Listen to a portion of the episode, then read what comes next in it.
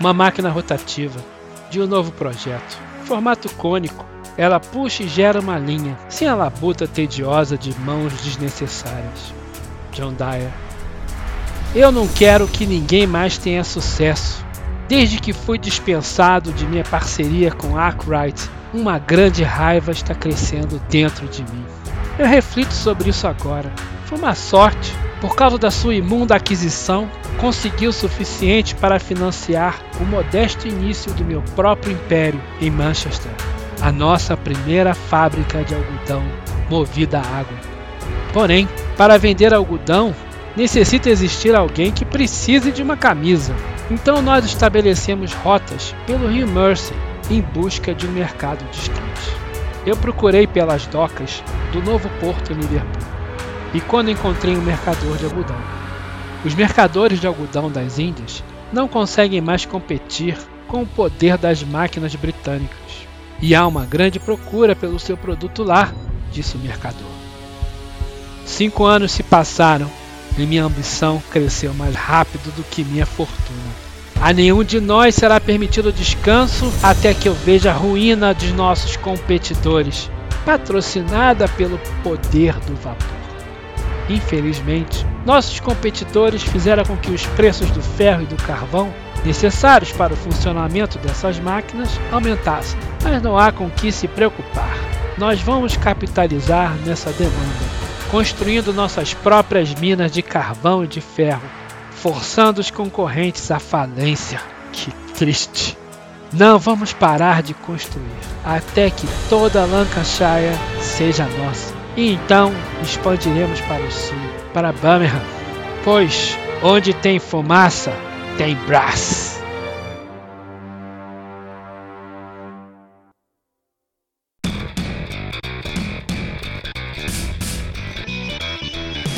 Fala pessoal, bem-vindos a mais um Pesado ao Cubo. Meu nome é Mario Red e todo mundo sabe que carvão vem de cavalo, mas o ferro vem da magia negra das bruxas do século XVIII, só pode. Boa.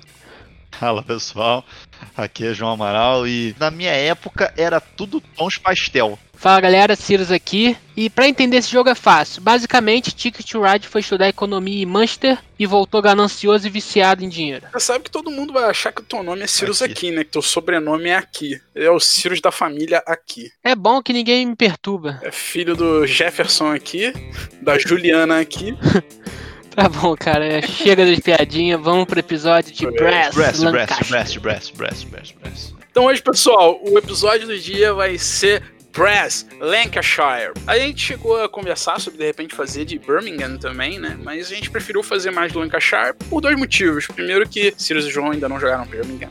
E o segundo, eu joguei os dois e particularmente prefiro o Lancashire, tá? Vou explicar por quê quando a gente for dar os comentários, como a gente sempre fala aí mais pra frente no final do episódio. Sejam bem-vindos e uma boa aventura a todos.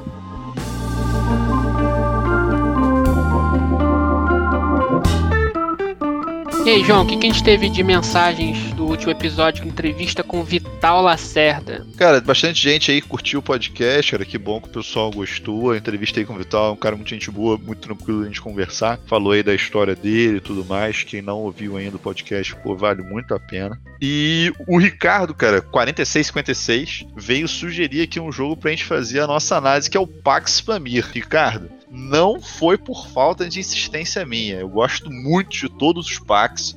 Ainda não joguei o Emancipation nem o Porfiriana, mas os outros todos já joguei. Inclusive temos aí regra do Transhumanity no YouTube. E pra mim, todos excelentes jogos, todos valem uma review aqui. A gente já jogou, quase todos eu acho. A gente não jogou em Emancipation, todos nós três. E tá no forno, a gente pretende fazer num futuro próximo aí.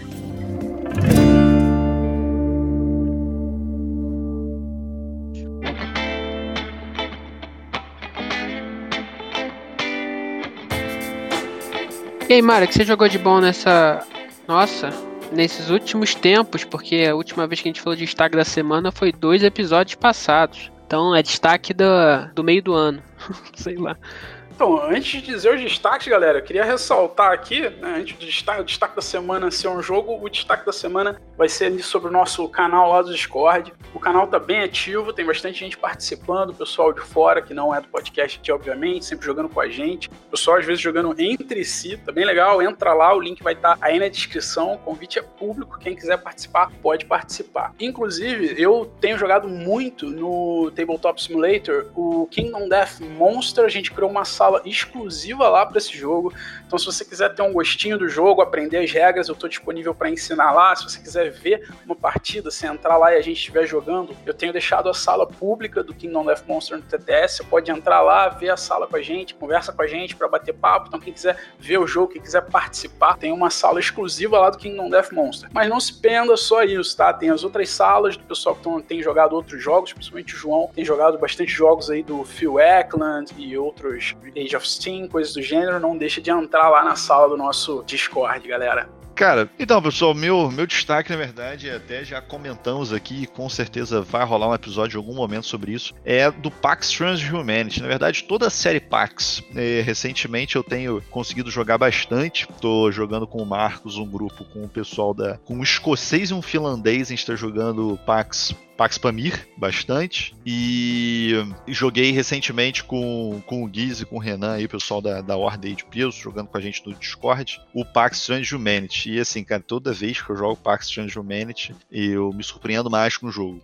que a questão dele ter vários finais como ele tá, como ele tem, você às vezes durante um jogo. Assim, foi interessante que na partida Tava eu contra ele, eu e eles dois, né? O BH ia entrar, mas acabou entrando só mais tarde para os comentários. Quem não conferiu ainda, tá o vídeo da partida e as regras no YouTube. Mas foi uma partida bem interessante, porque assim, normalmente no Pax Strange Humanity, quem é experiente no jogo, assim, experiente que eu digo que tenha jogado pelo menos uma, duas vezes antes, tem muita vantagem a respeito dos outros, porque é um jogo, apesar do fluxo dele não ser difícil, depois que você pega o fluxo dele, ele é tranquilo. Porra, mas aí são sete partidas para pegar o fluxo. Não, não é isso tudo não. Porra. São sim. Sabe qual que é a grande parada? A gente tava conversando, até ficou gravado ali no vídeo, que BH também jogou algumas vezes. A partir do momento que você grava todas as condições de vitória na tua cabeça, que são sete, você consegue ir jogando pensando nelas. Então, essa partida em especial foi interessante. Até fiquei falando na partida que o Mario precisa assistir essa partida, porque foi uma partida minha contra dois novatos. E assim, é, eu tive dificuldade para ganhar o jogo, porque uma, uma, das coisas que ia fazer que a singularidade, que normalmente é um final de jogo, que na maioria das vezes, se você está jogando com novatos, ele não percebe que é um final de jogo, que não é comum. Inclusive, as minhas primeiras partidas que eu ganhei foi por singularidade. Os caras me bloquearam em singularidade duas vezes. Eu tive que ir num final alternativo que, assim, foi por pontuação mesmo. Então, é, cara, só me vê, me mostra mais as camadas do jogo e quem não viu, confere lá no YouTube que foi maneiríssima a partida. E meu destaque da semana não vai ser um jogo que eu joguei, vai ser um jogo que foi anunciado no lançamento pela Galápagos Jogos, que foi o Fury of Dracula. E na verdade, meu destaque vai ser contra o jogo. Sempre. Eita! É, não que Fury of Dracula seja ruim, Eita. mas eu vou fazer uma propaganda gratuita aqui. Não que Fury of Dracula não é um jogo ruim, tá? Eu acho ele bem bacana, a Galápagos acertou, é um lançamento bem bom, tá? Mas jogo bom pra mim é o tipo de jogo que eu não compro. Hum. Eu compro jogos excelentes, jogos que eu gosto pra cacete. Jogo bom é o que eu jogo, que eu deixo o João comprar, aí eu jogo na casa dele. Então, João, pode comprar Fear of Drácula. Show? bom. Caraca, que agressão desnecessária, gratuita. Já no começo do programa. Brincadeira à parte. Mas é mais ou menos isso. Assim, jogo bom é um jogo que eu gosto, mas eu não compraria. A questão é que o Fear of Drácula, né, semelhante a ele, tem um outro jogo chamado Letters from Whitechapel, que ele ia inclusive lançar no Brasil, acho, não lembro se ia ser a Meeple BR, eu acho que ia ser a Meeple BR, mas por algum motivo eles tiveram complicações e foi cancelado o lançamento dele, tá? Ele foi anunciado acho que uns dois anos atrás, não lançou lá, não lançou ano passado e acho que morreu, tanto que na Ludopedia ele tava como Cartas de Whitechapel, é o nome do jogo, que era o nome traduzido mas recentemente ele já voltou a ser Letters from Whitechapel. Ele não tem mais versão nacional, nem no Ludopedia. E é um jogo na mesma pegada, na mesma vibe de investigação, de tentar achar o, o bandido, né? No caso do Drácula, o vampiro, no caso do Letters, o o, Jack the Ripper, só que muito mais fantástico, muito mais intrigante, com uma matemática muito mais bem elaborada. Tá? E o Fear of Drácula, na verdade, vamos recomendar os dois. O Fear of Drácula é pra galera que gosta de um tema muito mais fantasioso, de poderes especiais.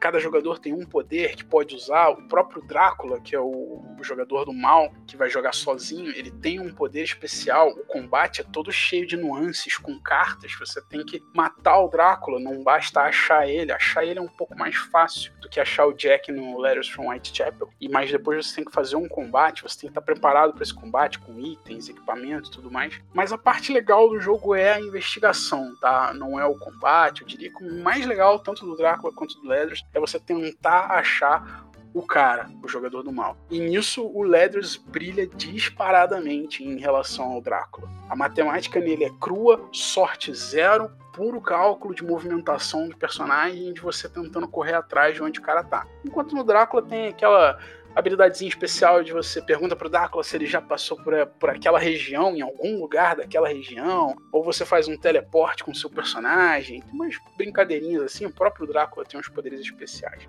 Então, para quem gosta mais de firulinha, de, de sentido de fantasia, né, de magias, poderes especiais, o Drácula talvez seja uma pedida mais legal. Mas para quem gosta de um jogo mais sério, mais, menos luck driven, mais direto ao ponto, reto, mais seco, Letters from Whitechapel, inclusive, é um dos meus jogos favoritos há mais de, sei lá, 10 anos que eu conheço o jogo e é fantástico. Tá no meu top 20, talvez, talvez 10, não, não sei agora de cabeça, mas é um dos meus top games of all time, tá? Com certeza top 20, disso não passa. Então, Letters from Whitechapel para quem gosta desse estilo, Fear of Dracula se você prefere e já quer conhecer algum aí do nacional mais disponível também, com mais facilidade. E se não tiver dinheiro, compra Interpol. Tudo igual. Eu nunca joguei o Interpol, eu realmente não sei se é. É minha pegada, mais menos regra. Entendi. Ok. Interpol é antigo, né, na verdade, bem antigo. É, ponto a ponto, você tem que achar o carinha, se ele pegou o metrô, ônibus. É, mas a minha, É a minha antigo. dúvida com relação ao Interpol é, É, é a movimentação dele é presa igual a do, do Leathers, ela é bem, bem matemática, bem fechada assim, ela é mais livre, é o quê? É, do ponto A você pode ir para as locações adjacentes. E aí, como você vai para lá, você não pode falar. E aí, se você pegou o táxi, você pode ir do ponto A para o ponto D. Mas se você foi a pé, você só pode do ponto A para o ponto B. Se você pegou o metrô, você pode até o ponto Z. E aí você vai, tipo, vai andando assim, em movimentos que você não sabe. Os jogadores estimam para onde você foi, né? E tem que te achar e cercar. É a mesma pegada, mas é o pior dos três que você falou, sem dúvida nenhuma. É, e uma das reclamações que eu já ouvi falar do Fury of Drácula, que quando você assim, suspeita de onde está o Drácula, ele se revela, eu acho, não é? Tem uma situação dessa no jogo. Hum, hum, Você acha ele em determinado momento. É, e aí não tem como o Drácula vencer mais a partir desse momento. É, É, não tem o que ele fazer que ele ganha. E no Whitechapel isso já não tem esse, esse decaminho. Isso termina É. o jogo, né? Pois é, eu acho um pouco mais fácil achar o Drácula e depois, consequentemente, batalhar com ele também não é das coisas mais difíceis. É meio que, é meio que no cansaço, é vencer ele no cansaço. Enquanto que no Leathers eu acho muito mais difícil achar o Jack, é bem mais tranquilo o Jack ganhar porque ele nunca foi encontrado o jogo inteiro. Mas pra mim, é, que conhece o tema, ler o livro do Drácula, o, o jogo é fantástico. Eu me diverti muito mais com Fury of Drácula do que com Whitechapel, muito mais, porque eu me imergi no tema. É, tudo que acontecia no jogo, as cartinhas, o flavor que tinha, eu reconhecia, sabe? Sabia o que estava acontecendo, conhecia o contexto, então foi bem divertido. É o único jogo, eu acho, desse gênero que eu gosto. O Whitechapel ele é um pouco mais seco, sabe, no tema, e ele me incomoda um pouquinho, assim, eu jogo, Sim. mas não, pô, vamos jogar? Não, vamos jogar outra coisa. Eu não, eu não joguei Fury of Drácula, assim, eu, eu acho, eu reconheço o Whitechapel como muito bom jogo. Ele não, é, eu acho que é esse negócio, o fan factor dele é mais baixo. Acaba com o Whitechapel, primeira coisa que eu acho que é um jogo para dois jogadores. Joguei uma vez para dois jogadores, joguei com mais que um jogadores. Acho que jogar com mais jogadores o Jack tem vantagem, porque o Jack ele, ele vai estar jogando sozinho, então ele tem um streamline de pensamentos se você jogar sozinho. E os outros que são os policiais, que na verdade quando você joga com mais de dois jogadores é um contra vários, né? Então o time do vários, que é o time do policial, na verdade eles têm dificuldade porque eles ficam batendo cabeça na estratégia. Às vezes você faz, me lembra um pouco até o Santorini em duplo, né? Você fez uma jogada vislumbrando o movimento, aí vai o outro jogadores não segue aquela tua jogada, ele vai fazer uma outra jogada. Então acho que na verdade ele só dificulta. Acho que realmente o desafio cerebral dele é dois jogadores, é um contra o outro, é isso aí. O meu destaque da semana, todo mundo falou de jogo pesado aí, eu vou falar de um light ao cubo. Sempre. É um joguinho levíssimo, bem divertido, cara. É Turn and Taxes.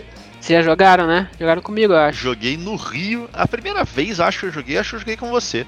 Você e Nicola. Você jogou com o Nicola a primeira vez ou não? Isso aí.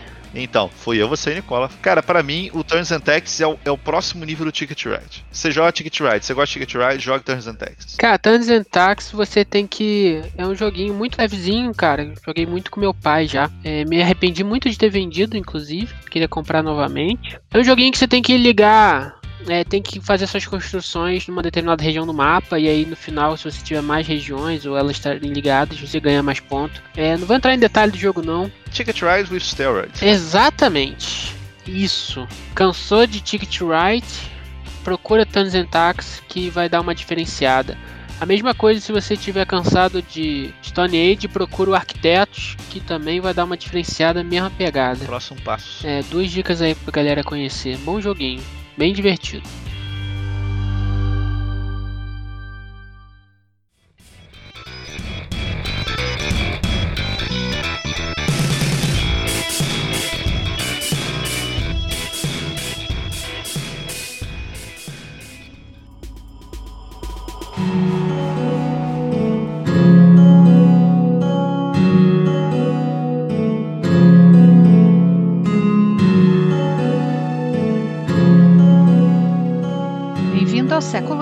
18, em Lancashire. O mundo está na beira da mudança de algo que podemos chamar de medieval para o que agora conhecemos como o mundo moderno. Estas mudanças serão chamadas de Revolução Industrial, apesar de que levará anos até que os historiadores cunhem este termo.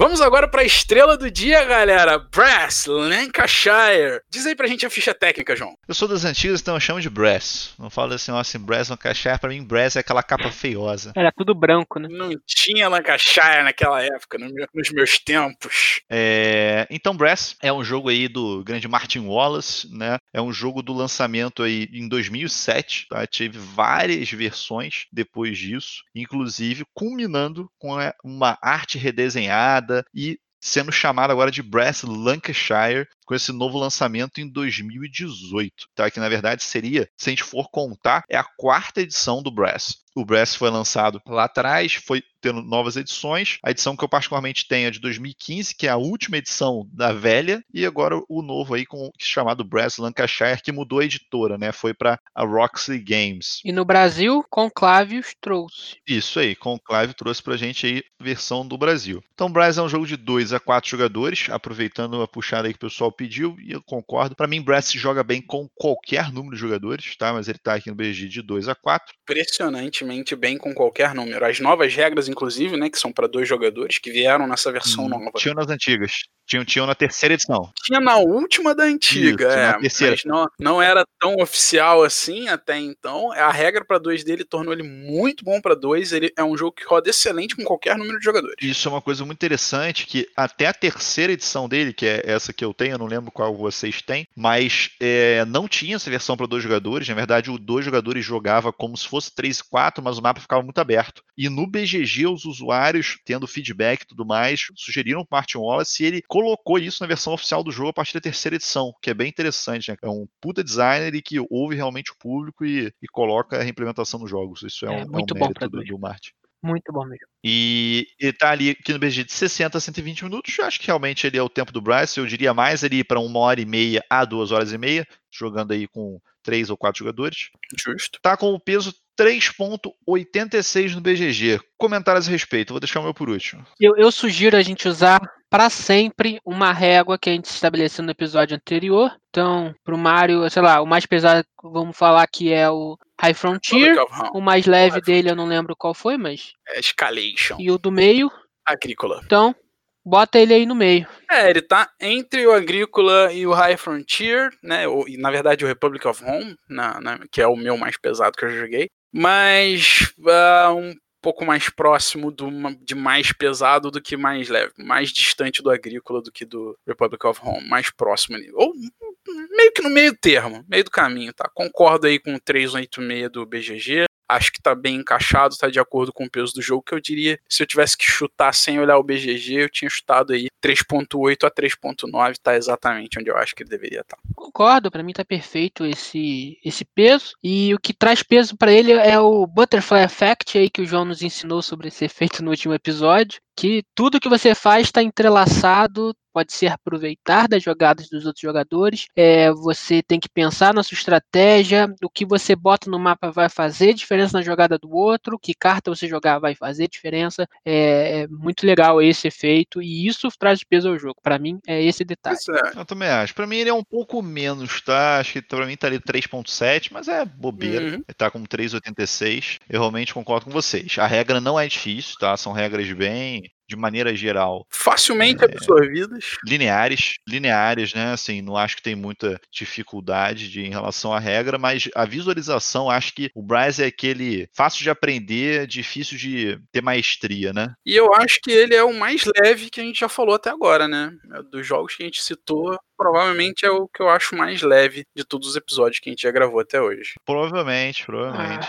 Ah, é. Ah, eu achei mais pesado que Zimbábue. Não, não, é não. Não acho não. Zimbábue, Zimbábue é mais difícil de visualizar pra caralho. É, bem mais difícil, bem mais difícil. Bom, então vamos lá. Mecânicas envolvidas no jogo. Então, segundo o nosso cadastro aqui do BGG, a gente tem a mecânica principal dele, é o Hand Management. Tá? e é a mecânica realmente principal do jogo. Você vai ter cartas na sua mão ao longo do jogo e todas as ações que você fizer, você vai ter que jogar uma carta para fazer aquela ação. Seja porque a ação vai ser no local que está descrito na carta, ou porque a ação vai ser para construir tipo de indústria que está descrita na carta, ou para fazer uma ação genérica que requer qualquer carta, você também vai sempre baixar uma carta. Então a escolha de qual carta você vai jogar em qual momento é importante, esse hand management é bem pesado no jogo. E a próxima mecânica é o Network and Route Building, Route Building, na verdade, que é a mecânica clássica aí do Ticket Ride e alguns outros jogos, tipo Steam, Age of Steam, uh, onde você vai construir a rota para conectar duas cidades, né? Geralmente duas cidades, mas pode ser dois pontos quaisquer no mapa, fazendo realmente trilhazinhas, né? Estradas, nesse caso são os, os canais na era dos canais e as ferrovias na era das ferrovias, que são as eras que o jogo, que o Brass é dividido. As duas mecânicas principais do jogo são as duas únicas que importam. Ele é um jogo financeiro em geral, ele vai ter algumas é, mecânicas relacionadas a ganhar dinheiro, fazer income, gastar dinheiro, uh, verificar a ordem do turno de jogo baseado na quantidade de dinheiro que cada jogador gastou, mas são mecânicas menores do jogo, essas duas são as principais, são as que você vai lidar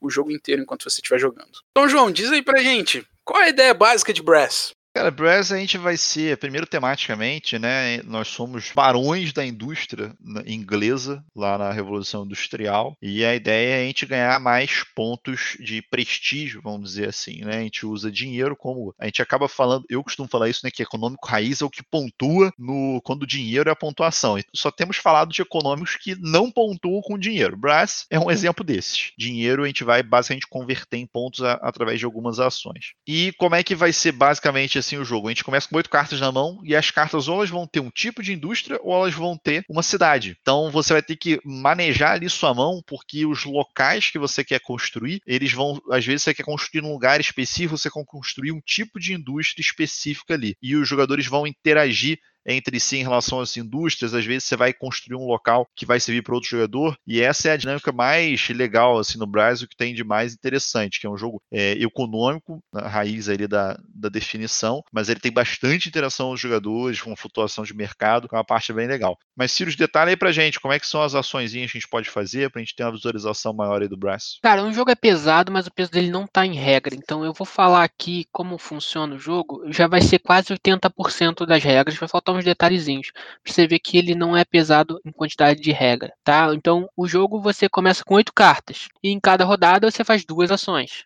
É, o que está na carta pode ser relevante ou não, dependendo do que você quer fazer. Porque cada ação que você fizer, você é obrigado a jogar uma carta. E não necessariamente o que está escrito na carta é o que você vai fazer. Tá? Então, suas ações são basicamente construir, é, fazer uma construção e a construção fazer no local que está escrito na carta ou fazer a construção que está na carta. As outras ações independem do que está na carta. Você só vai jogar descartá-la. Então, é escoar sua produção das suas fábricas que estão no mapa, pedir um empréstimo, construir um canal ou uma ferrovia para ajudar nesse escoamento. O empréstimo do Martin Wallace. Ou jogar tiles fora, que é uma ação específica que depois eu explico como ela funciona. Desenvolver indústria. É, desenvolver indústria, boa, bom termo. E desenvolver indústria. É, então, cara, basicamente o que tem que entender é que jogar o jogo significa construir as construções e você tem que ligá-las para elas fazerem é, sentido. Então, você liga fazendo hidrovias ou ferrovias. E para ganhar pontos de vitória, você precisa fazer essa construção exaurida, ou seja, virando o tile. E cada construção ela vai virar o tile de uma forma diferente. E quando qualquer uma dessas construções que você pode fazer virar, ela te dá incoming para uma próxima rodada ou te dá pontos de vitória. Então, quais são as construções? São cinco portos, minas de carvão, minas de ferro, fábricas de algodão e estaleiros. A mina de carvão e a de ferro, quando você constrói, elas entram no tabuleiro com um número específico de cubos nelas. E esses cubos são recursos, ferro e carvão. Quando esses cubos são totalmente usados pelos jogadores, você vira esse tile e aí você consegue o income e essa pontuação. Como é que você vira uma mina de carvão? Você tem que consumir o carvão que tem nela. As outras fábricas do mapa ou as construções de link, que são as ferrovias e hidrovias, necessitam de carvão. Então, você precisa que esse carvão da mina que está no mapa tenha algum link até uma outra construção que necessita desse recurso. E esse link é feito por ou a ferrovia ou a hidrovia. Se isso estiver ligado, você consegue consumir um carvão. Basicamente é isso. Acabou de exaurir os cubinhos que tem no carvão, você vira ele. E a mina de ferro, você pode pegar em qualquer mina de ferro, em qualquer lugar do tabuleiro, independente se tem link ou não. E é aí que o Mario fala que tem as bruxas que teletransportam o seu ferro. Bom, como é que uma fábrica é virada? Que é o que interessa. A fábrica você é uma ação, você bota lá no mapa, você tem que usar, jogar uma carta fora e falar que você está escoando a produção de todas as suas fábricas. É importante que uma escoar de produção você desencadeia todas as suas fábricas, né? Que é a ação padrão João, botar 25 fábricas no mapa e fazer uma ação para virar todas. Toma ganha jogo.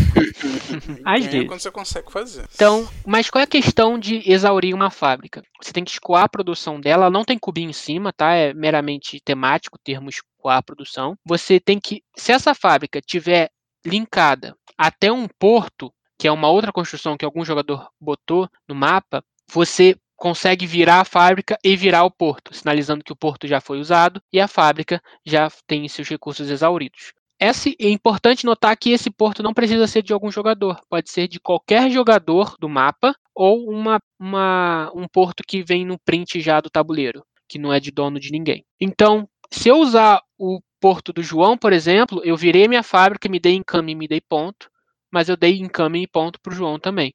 Então você acaba precisando usar do amiguinho para conseguir fazer essa jogadinha. Isso vale muito ponto. É uma ação bem comum acontecer no jogo. E às vezes você vai construir um porto exatamente onde você acha que seu adversário vai usar aquele porto. É, tem os navios que você pode construir, os estaleiros, que basicamente eles demandam muitos recursos para serem feitos, mas eles já entram virados no mapa e só serve para te dar ponto de vitória e muito pouco incoming. É, assim, uma das grandes coisas do, da dificuldade, vamos dizer assim, do hand manager do Brass é que, que é interessante é que quando você quer construir em um local específico, se tiver a carta daquele local, você sempre pode fazê-lo, né? Como se você tivesse uma, um teletransporte para aquele lugar, aí você pode construir qualquer tipo de indústria dessas que o Sirius falou naquele local. Diferente da carta de tipo de indústria. Por exemplo, se você tem uma carta dizendo que você pode construir uma fábrica de algodão, você só vai poder construir essa fábrica de algodão em adjacências, né, em locais que estejam conectados a partir de alguma outra sua já construída no mapa. Então, isso é interessante que às vezes você tem aquela carta para construir coisa que você quer, só que você não tem todo o caminho ligando o, essa rota que você precisa chegar no local que você realmente quer construir ela. Então tem essa questão interessante também no jogo, porque você não pode ficar sempre refém de ter a sorte de comprar as cartas dos locais que você quer. As cartas de tipo de indústria são mais coringas, né? Você quer construir aquele tipo de indústria em qualquer lugar do mapa, que é um mapa bem grande. Uma das coisas que eu acho mais legais no Brass, cara, é, e que Alguns jogos fazem, mas de outras formas, né? Mas eu acho que o Brass faz de uma forma um pouco mais diferente, um pouco que eu acho mais um pouco interessante, é que o, o, a ordem do turno ela é sempre desenhada baseado no gasto de dinheiro dos jogadores no turno anterior. Né?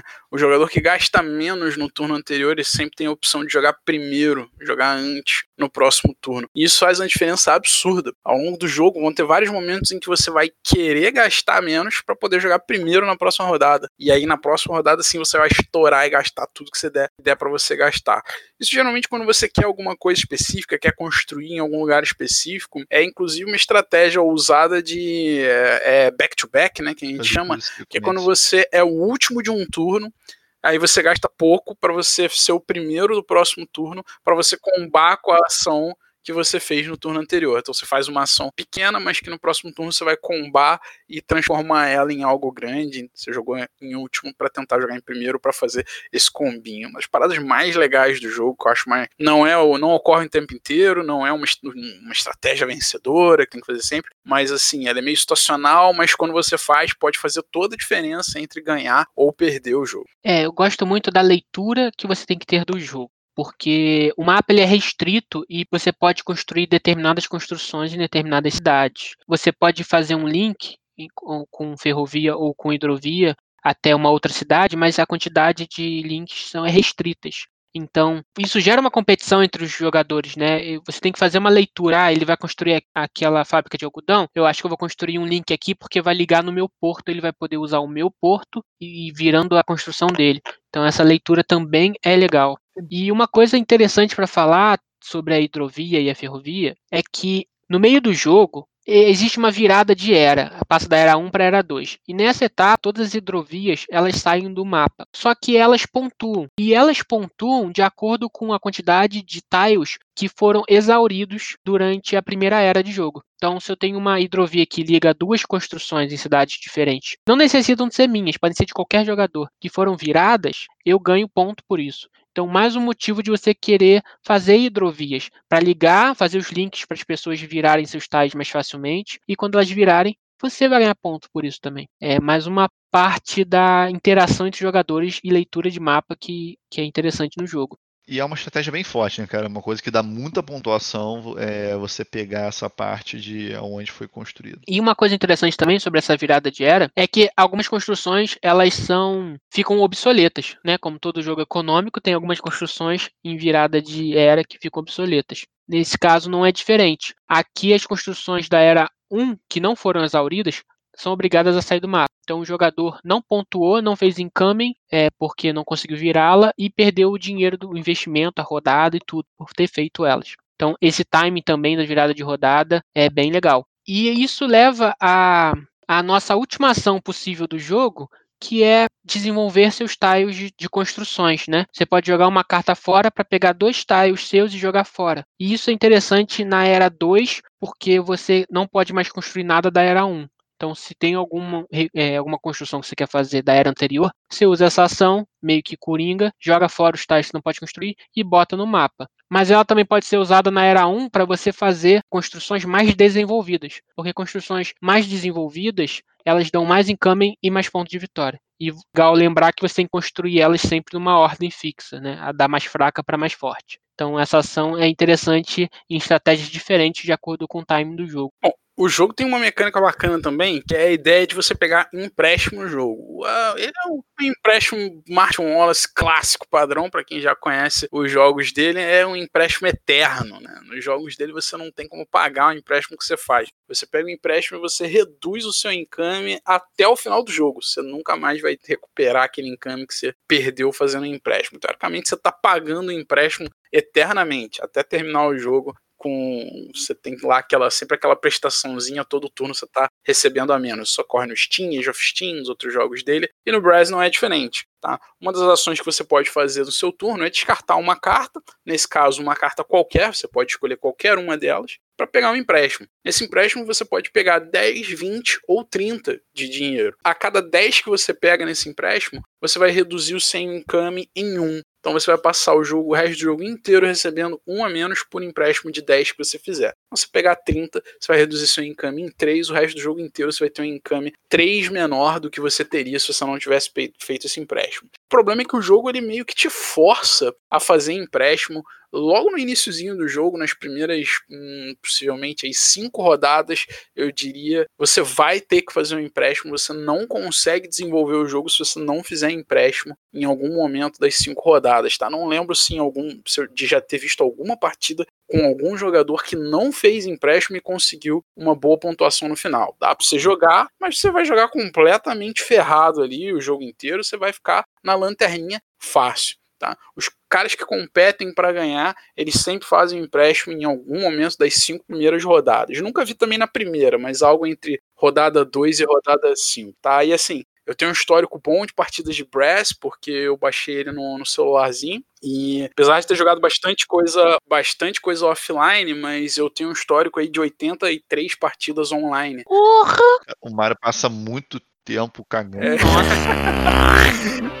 É, cara, cagando um pouco antes de dormir. Você que patrocina essa porra aí, funcionário público. Não, cara, no ônibus indo pro trabalho, no ônibus voltando pro trabalho antes de dormir. Trabalhando. True the Eight e Brass são dois jogos para esses momentos, assim. Então, tenho bastante partida no celular por causa disso. Então, é só é uma afirmação baseada numa experiência boa, assim. O pessoal compete para ganhar, tem que fazer um empréstimo em algum momento e particularmente, talvez seja um spoiler estratégico, desculpe estragar a graça de quem não gosta desse tipo de coisa, mas o empréstimo mais comum é o de 30, raramente alguém pega um empréstimo de 20 ou de 10. Ocorre, tá? Sim. Mas é muito situacional, porque geralmente se você pegar um de 10, depois você vai querer pegar mais um pouco e você vai ter que gastar mais uma ação. Então você gasta uma ação logo e já pega o de 30. Muito poucas vezes o pessoal pega menos que 30. Isso tanto foi verdade ao longo das eras, ao longo do tempo que o Brass está online, que na nova versão, no Birmingham, você nem pode pegar empréstimo menor do que 30. Ah, é? É, no Birmingham só existe empréstimo de 30, não existe empréstimo de 10 nem de 20. Ele tirou o 10. Eu fazia empréstimo às vezes pequenininho só pra, pra não ter que descer muita, muito encame e tal. Valia pouco a pena, assim. Sim, valia tem, pouco a pena. Tinha situações que valia é. a pena, eu acho que até mais pro final do jogo, meio do jogo, na verdade. Valia a pena você pegar só o que você precisasse para uma jogada, para não reduzir muito encame. Mas no geral, a maioria das vezes o pessoal fazia de 30, ele até tirou a regra no Birmingham para fazer aquele streamline, né? Pra não ter que ficar explicando exceçãozinha, exceçãozinha. Então o cara falou que não, pego de 30 logo. É, aí esse jogo tem muita exceçãozinha, né, cara? Por exemplo, as cartas só serve, o que tá escrito na carta só serve para um tipo de ação que é construir. O resto você joga a carta fora, né? Ele, é, o manual dele é cheio de nesse caso, caso isso aconteça ele tem várias paradinhas dessa. Mas é só uma curiosidade para jogar aqui na mesa. É, sabia que o Vital Lacerda já jogou mais de 500 partidas de Brass, é um jogo um dos jogos favoritos dele. E ele já comentou numa entrevista que eu vi, ele comentou com o próprio Martin Wallace que ele não achava legal a regra de que na última rodada do jogo você não pode pegar um empréstimo. Ele acha que isso faz diferença entre a vitória e a derrota de um jogador. Ele, ele mudaria essa regrazinha aí, específica. Não, não é na última que não pode, não. É quando exaure o deck, é. você não pode fazer mais. Então são oito ações ainda. Então, são quatro rodadas. Eu acho precisa essa regra, eu gosto muito dela. É, ele discorda um pouco, achei engraçado ele comentando isso. E um outro fator de discordância entre os dois é que tem um tile específico lá, que eu não sei qual é, ele não falou também, eu não importo. É porque é um tile que tem um pequeno desbalanceio entre quantidade de pontos de vitória e encame. E aí ele faria com aquele tile tivesse a maior quantidade de pontos de, de, de encame e o Martin Wallace faria com aquele tile tivesse mais pontos de vitória é uma desavença em um detalhe, eu achei curioso, porque é um detalhe muito sutil em que, assim, eu já tive aí umas 20 partidas desse jogo, nunca notei isso, e os caras que são designers estão pensando em tudo, assim, tem uma visão diferente, já fala, olha, esse tá aí específico aqui, podia ter um detalhezinho que não vai fazer diferença de regra, diferença de jogabilidade nenhuma, mas faria o jogo ficar totalmente redondo, sabe? É, é... Achei curioso essa discussão Essa é outra informação que eu não, não tenho certeza se é esse o caso, mas eu sei que na a versão nova do Lancashire, né, a versão que se chama Lancashire, em comparação à versão antiga que era só brass, o tile de era 1 de algodão dá um ponto de vitória a mais. É, pode ser. Eu não sei se pode ser isso. Não, não sei, não sei se tem a ver com a treta, não sei. Eu sei que o algodão do brass, eu acho que ele dava 6 pontos de vitória, posso estar enganado, tem um tempinho que eu não jogo.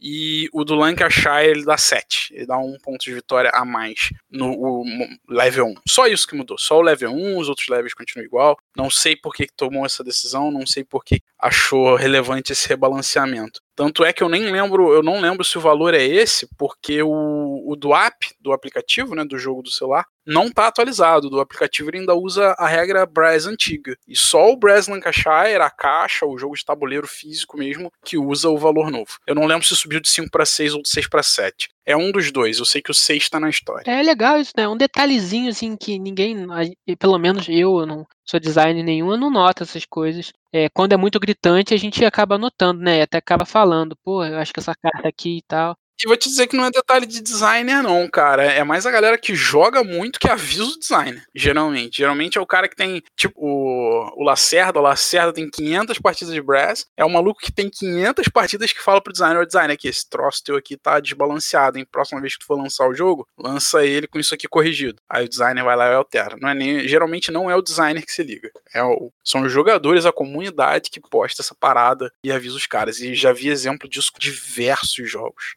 Um dia eu queria ter uma conversa assim com um designer desse e falar, pô, cara, acho que você podia ajeitar esse negocinho aqui, essa cartinha. Quem dera. Um dia eu chego lá. Cara, é, é porque você.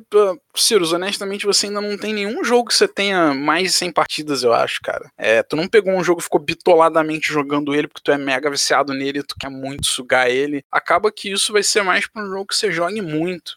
Ah, eu sempre dou o exemplo do Kingdom Death, que eu tô com zilhões de horas. Tem várias paradas que eu mudaria no, no Kingdom Death, assim, que sugestões bobas, só com uma arma com uma mais de força, com uma mais de accuracy, uma arma que um efeito que ninguém usa, mudar o efeito, detalhezinhos que você jogando você percebe porque você acaba percebendo que aquilo ali é constante. Todo mundo ou sempre faz a mesma arma ou nunca faz uma determinada arma. Quando você repara isso depois de, sei lá, 300 horas de jogo, você fala, cara, isso aqui tá claramente desbalanceado, ninguém nunca faz isso aqui. Aí você sabe que aquilo precisa melhorar, entendeu? Aí é aviso, aí é só ir lá no BGG e falar, cara, alguém usa essa arma? É só o meu grupo que ignora completamente? O pessoal fala, pô, não, também acho uma merda. O designer vai ver aquilo, é, pô, a galera tá reclamando que tá ruim, na próxima versão eu já lanço ela um pouco mais forte. Funciona do mesmo jeito para esses jogos econômicos, cara. É o cara que tem 300 horas de jogo, 800 horas de jogo, ele começa a reparar que um negócio sempre acontece num padrão porque determinada coisa ou é mais forte ou é mais fraca do que deveria ser. Verdade. Mas é uma coisa, é, existem pessoas que são boas em playtest e existem, são designers e existem as pessoas que são, é, porra, não lembro o termo, mas ele falou assim, é o cara que vai. É o revisor de de jogo, é revisor de jogo. É o cara que vai pegar o seu jogo, vai fazer a conta, a matemática já vai bater logo de cara, ó, essa ação aqui não vale a pena. Eu acho que o Mario tem maior cara disso, que ele sempre que vai pegar um jogo, ele faz a conta, vê se vale a pena, não sei o quê, e, e você revisa meio que a matemática do jogo ali jogando e fala, ó, essa ação aqui, com o Urbis e Mortem foi assim, né? Você apontou, ó, essa ação aqui não vale a pena por causa disso, disso, disso, disso,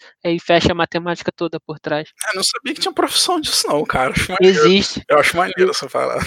É uma profissão que é revisor do design, sabe? Você, o design entrega o jogo, você vai ter um cara que vai pegar e vai pra estudar o jogo, vai fazer a né? conta para fechar o jogo direitinho. Não sabia que tinha também, então, mas eu acho que é a tua cara essa porra, é o que você faz jogando. Pô, é legal, cara, maneiro essa parada. Eu acho, eu acho legal, é. eu acho importante você fazer isso no jogo. É, rebalancear, lançar edições novas com essas correçõezinhas, ou seja, coisa de expansão, né? Uma expansão que corrige um detalhe, o João que contra isso. Você que gosta de corrigir jogos. Eu gosto muito, cara. Eu acho que jogo não tem como, João. É por... novamente, é o mesmo exemplo, é porque você não pega um jogo e joga mais de 500 horas. Se você pegasse um Arkwright e jogasse mais de 500 horas, você dizer, pô, tem um negócio ali que ninguém nunca faz. Podia ser corrigido. E é uma parada que é, é um tile, velho. Vem na expansão e a expansão vem com tudo que ela tem que vir e um tile a mais que um tile para corrigir um tile do jogo base que no jogo base era muito fraco. Só que tu não tem 800 horas para dizer isso, cara. Se tu jogasse um jogo 800 horas, tu ia ver que eu tu, te dou certeza que tu ia ver que eu tenho razão, cara. Que corre, vira um, um, um, elemento na expansão que corrige o jogo base é essencial e toda expansão deveria fazer isso. Um jogo que é 100% correto já no jogo base é impossível, velho. É impensável. Nenhum designer é mágico, nenhum revisor matemático de jogo desse aí que o Silvio está falando é um cara mágico que vai acertar 100% dos casos e que vai cobrir mil jogadores do BGG jogando por mil horas cada um, um milhão de horas de jogo de feedback, mano. Não vai ser.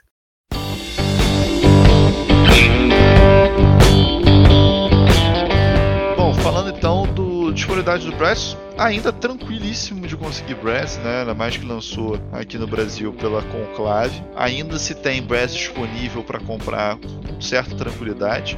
Olhando nesse momento da gravação do podcast, temos aí Brass Lancashire sendo vendido na Ludopédia a partir de 290 reais lacrado. É um preço ótimo pro jogo que é e pra qualidade dos componentes, que é muito boa. A produção do jogo tem uma qualidade muito boa dessa edição nova. Bem tranquilo. Cara, eu vou dar uma dica. A versão antiga tá 200 reais na Ludopad, 220 por aí, e é igual. E eu, sinceramente, prefiro a arte antiga do que a nova. Aí não, Cirus. Aí tu apelou. Assim, a única coisa que, que eu já ouvi falar é que a nova ela é mais escura.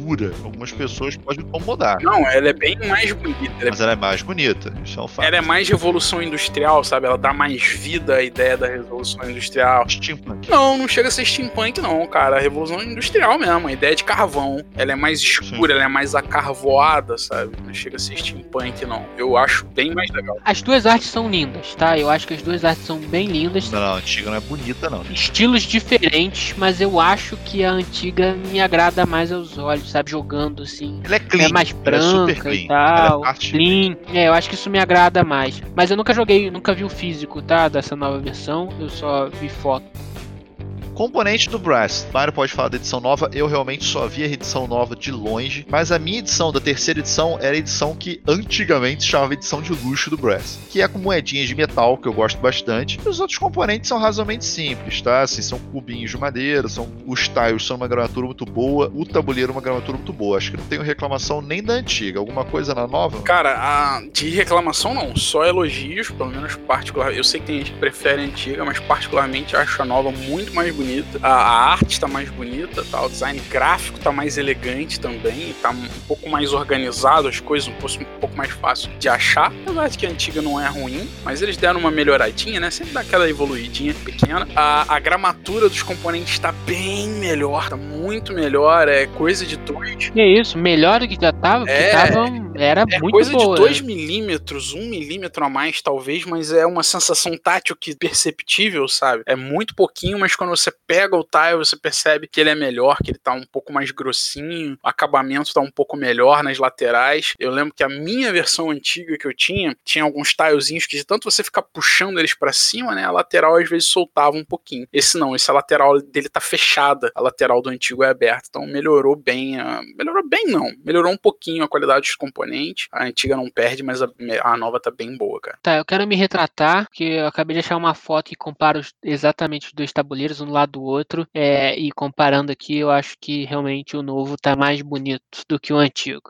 Então, Não, é retratando aqui, ele é mais escuro, aqui dá pra ver tudo no mapa, tá mais.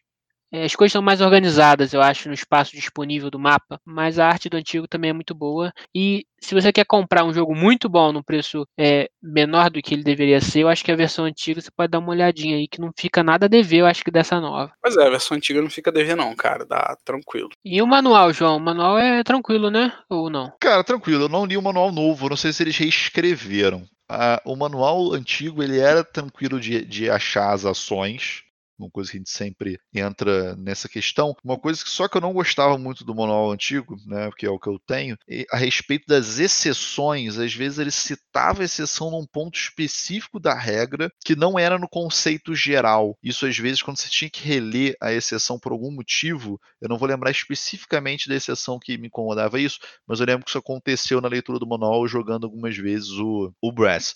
Mas de maneira geral, as ações que você precisa fazer, como é que você vai fazer, elas são bem claras. Mas o manual é cheio de exceção. Esse jogo ele é cheio de exceção. Eu não acho tanta exceção assim, É. não. Isso vai acontecer, mas nesse caso, se você fizer isso, tem sempre essas palavrinhas, eu acho, no manual. Mas, assim, É claro. Sim. Eu só. Ele é claro, a única minha questão é essa, que às vezes ele cita exceção num ponto que fica difícil de eu achar depois. Porque ele tá dentro da explicação de uma ação e que. Só que aquela exceção também vai influenciar em outras coisas. Só isso que eu acho que eu mudaria. Mário, eu acho que não leu o manual novo, não sabe se mudou ou não.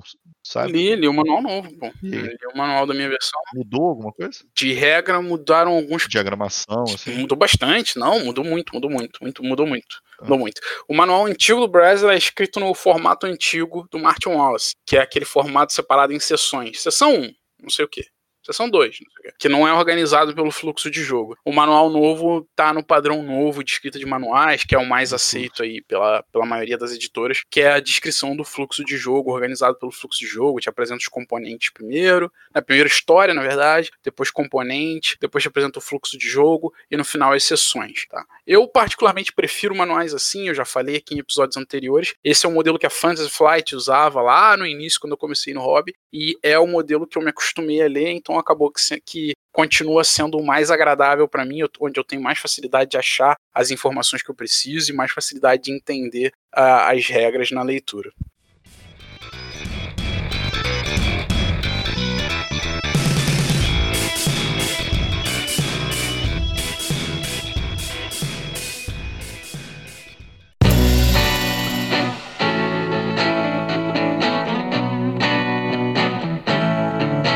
Considerações, João. O que você achou desse jogo? Cara, Martin Wallace foi meu primeiro econômico. Foi o nosso primeiro econômico que a gente nunca esquece. Joguei assim, tô longe das 500 mil partidas de Vital de Mario, mas eu devo ter aí umas, talvez, entre 10 e 20 partidas de Brass, que é bastante pro meu padrão de jogo. É...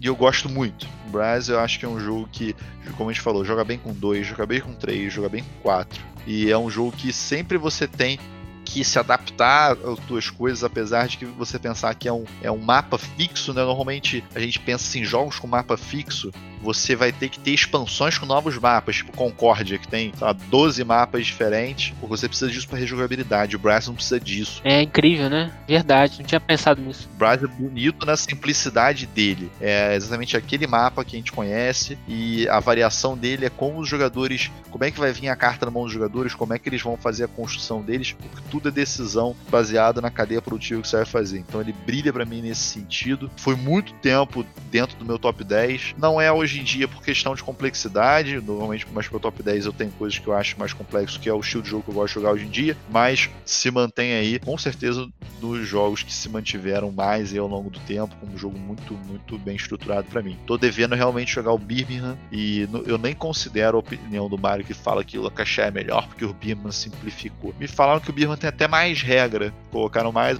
mais produtivo. Então eu tenho bastante curiosidade nesse sentido. Então, o Birmingham é o mais que é menos, entre aspas, tá? Não, não é um ponto negativo para mim. Não necessariamente negativo, né? Negativo que eu acabei gostando menos dele do que o Lancashire, mas é algo que eu sei que agrada bastante gente. O que acontece é que ele colocou uh, algumas regras extras no, no sentido de venda de recursos. Primeiro, você não, não tem mais pontos padrões de venda de recursos. No Lancashire a gente tinha pontos padrões de venda de algodão. Você vendia naquelas cidades externas do tabuleiro, ou você vendia em portos dos adversários, dos outros jogadores. No Birmingham você não tem mais isso, você não tem mais essas cidades, e para você vender algodão, e não só algodão, porque o Birmingham adicionou outros dois recursos no jogo, tá? são os bem, manufatura bem manufaturados e esqueci qual era o terceiro recurso. Eu joguei o Birmingham poucas vezes, tá? Realmente esqueci. Não tem uma cerveja? Mas não é o recurso vendi, vendável, né? A cerveja não é um deles, não. São três recursos que você vende agora. Eu acho que é pottery, acho que é barro, ou coisas de barro, né? Produtos de barro. Você tem o pottery, você tem uh, o algodão e você tem os produtos manufaturados. Aí no início do jogo você sorteia aleatoriamente uns tilezinhos e coloca nas cidades externas. Ele tem as mesmas cidades externas do, do, do Bryce Lancashire, não as mesmas, né? Mas a mesma ideia de cidades externas. Só que em cada cidade você vai colocar dois tiles, a cidade compra dois tipos de produto naquela era. E aí você vai vender para aquela cidade somente aqueles tipos de produtos. Então vai ter uma cidade que vai comprar algodão e, e produtos manufaturados, por exemplo. A outra vai comprar só algodão, porque os tiles tem tile que é vazio também. Então, no aleatório, pode ser que uma cidade nem compre nada. Aquela cidade nem, nem tenha demanda de nada,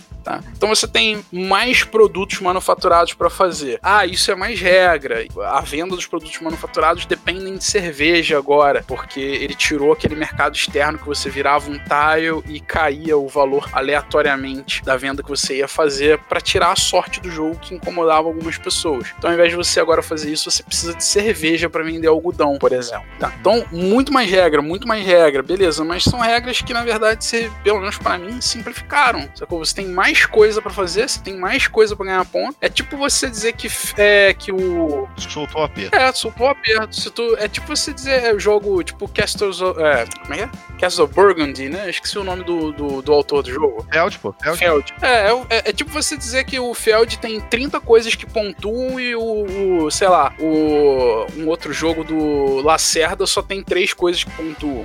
Ah, significa que o Feld é mais complicado? Ele tem mais regra? Não. Ele só te bota mais coisa que pontua, só que acaba que você tem tanta coisa que qualquer coisa vale ponto. Não, não tem mais aquele aperto, aquela sensação de que, caraca, eu tenho que fazer isso, senão eu vou ganhar ponto. Não tem aquela Que é o gostoso do jogo, né? que é o gostoso do jogo. Você é limitado e é difícil você conseguir fazer aquelas coisas para dar ponto. Agora você não tá mais tão limitado. Ah, não é só algodão. E se o algodão acabar, se acabar a demanda de algodão, eu tô ferrado. Não, se acabar a demanda de algodão, eu tô fazendo aqui meu pottery, eu tô fazendo aqui meus bens manufaturados. Ele fica um pouco mais solto nesse ponto, tá? Na minha opinião. É, ele fez o streamline de algumas regras. A, a venda de algodão agora é ilimitada, não tem mais essa limitação do mercado de algodão acabar, que antes era uma corrida. Eu gostava dessa ideia da corrida. Perdeu a ideia da corrida, tá mais frouxo nesse ponto. Enfim, eu acho, eu prefiro o Brass Lancashire e o Lancashire é um jogo, não é top 10, mas é top 20. Se eu não me engano, aí talvez 13 terceiro jogo favorito, alguma coisa assim. É um jogo que eu acho sensacional, já esteve no meu top 10 por muito tempo, só caiu um pouco porque entraram alguns outros jogos. Nunca recuso jogar, acho excepcional, um design lindo, redondo, fechado, não tem essa de tem estratégia vencedora, não é quebrado, ou pelo menos até hoje eu nunca vi ninguém dizer que achou alguma estratégia quebrada no jogo, que sempre vai vencer fazendo a mesma estratégia. Depende muito de você se adaptar ao que os outros jogadores vão fazer, o que acontece ao longo do jogo. Depende das cartas que vem na sua mão, mas aquele mesmo esquema não tem lucky draw, porque não existe carta mais forte, carta mais fraca. As cartas só fazem com que você tenha que se adaptar ao local que você vai construir e dar o jeito de pontuar naqueles locais que vieram na sua mão. Um jogo excelente, sem precedente no estilo dele de econômico. Eu tava vendo aqui no BGG o Brass Birmingham, ele tem um peso maior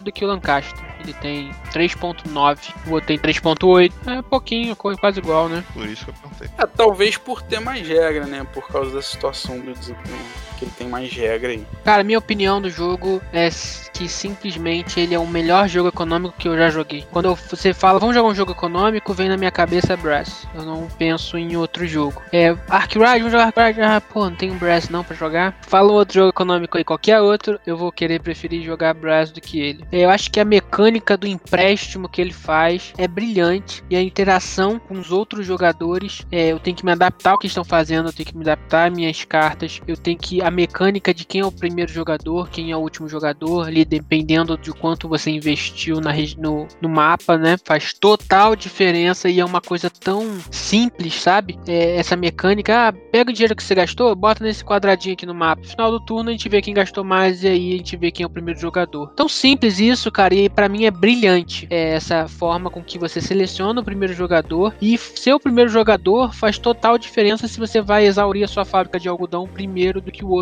cara e aí você vira o porto e impede que o cara consiga, por exemplo, virar o porto dele, você vira o seu em vez dele. É, ou você consome a- o primeiro recurso do mapa e ganha com isso mais pontos. Então, o charme dele é a interação com os jogadores. E eu acho que todo mundo devia jogar esse jogo para conhecer um jogo euro, um jogo pesado e que tem uma grande interação com os jogadores, mas não de forma de atacar, mas sim de se aproveitar melhor do como o mapa está. É, e esse jogo de cintura que você tem que ter traz para mim um peso bem legal pro jogo, que é muito divertido de se jogar e é intuitivo. Você não tem dúvidas assim sobre o jogo, tá tudo ali. É bem, bem maneiro isso e quando a era vira também eu acho legal, porque algumas coisas saem do mapa, abrem caminhos para você construir mais coisas. É, você tem que refazer os links que o tudo que é hidroviário, né, as, os links hidroviários que você fez, eles saem do jogo e você tem que reconstruir tudo com ferrovia, pagando mais caro. Então abre possibilidades para você fazer o link que você acha legal, é, em prol do- da sua estratégia estratégia e o cara que estava marcando muito ponto com aquela mesma estratégia vai ter que se virar para contornar agora que não tem mais o link que ele tinha planejado. Cara, esse jogo é indescritível para mim, é o melhor jogo econômico que eu tenho. Que, que, que eu já joguei, cara. Eu joguei muito jogo econômico, que é algo que a gente gosta bastante aqui no grupo. Sim, sim. Tem outros aqui que chegam, chegam perto, né? Posso citar o Panamax, por exemplo, como um exemplo, um dos econômicos que a gente gosta. O próprio Age of Steam foi um que a gente jogou recentemente que eu achei bem interessante, mas eu ainda acho que Brass é o, o jogo da categoria. E pelo tempo também, o que ele se propõe com o tempo dele é perfeito para mim, cara. Uma, duas horas de jogo para essa profundidade de decisões e de diversão é, é muito bom. Jogo pesado, rápido. Vamos botar aqui mais rápido do que os jogos que a gente costuma falar aqui, né? Acho que é o mais rápido deles, inclusive. Sim, sim. Acho que desses econômicos ele é o mais curto. Né? Não que ele seja curto, mas não é dos mais demorados, não. Duas horas, duas horas e meia, tranquilo dá pra jogar uma partida. Comparado aí com Arkwright, que deve ser umas quatro horas, o próprio Panamax deve ser umas três, três e pouquinho. É, ele é bem um dos mais, um dos mais curtos. E eu recomendo todo mundo a conhecer esse jogo sim. Arkwright, se você quiser conhecer, conheça. Mas esse jogo aqui eu acho que você tem que jogar. Sim, por ele ser bom. Caralho.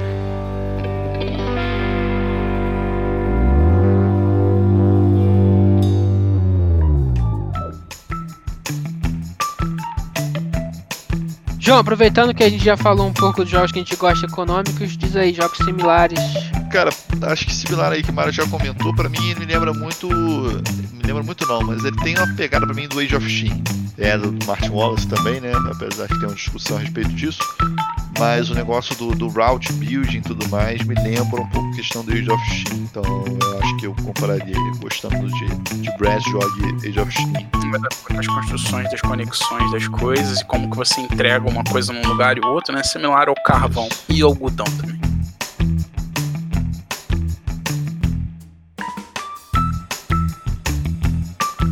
Galera, pra você que gosta de pesado ao cubo, provavelmente na semana seguinte a que você está escutando este episódio, vamos ter vídeos lá no YouTube, nosso canal, de regras e comentários, dicas estratégicas e coisas afins. E se inscreve no YouTube. É, então escuta a gente lá no, no Spotify e segue a gente no Instagram. É isso aí, pessoal. Pesado ao Cubo fica por aqui. Um abraço e até a próxima.